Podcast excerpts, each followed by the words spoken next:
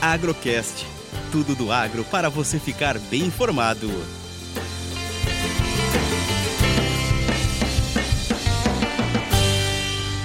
Uma análise semanal café e dólar da Minasul. O mercado abre a semana dando sequência no movimento de alta. Bolsa em Nova York fechou com 580 pontos de alta ao preço de 249,15. A máxima hoje foi de 250,85. Tecnicamente, 250 é uma resistência bem forte que o mercado tenta quebrá-la em breve, visto que os fatores fundamentais continuam positivos. O dólar também em alta de 0,56%, em torno de 5,72 no primeiro futuro para janeiro 22.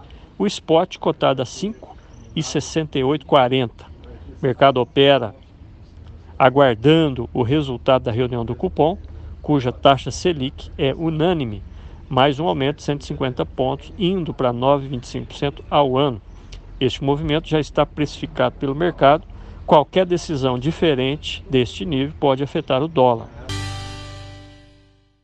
Mercado físico calmo em termos de volume, com preços acompanhando a evolução da bolsa, finos com baixa catação, chegando próximo a R$ 1.550 e os futuros acima de R$ 1.600.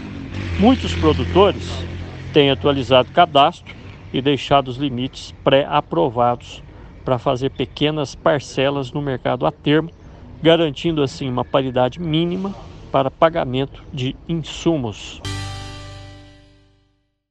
Eu sou Eberson Sastre uma excelente semana para todos nós.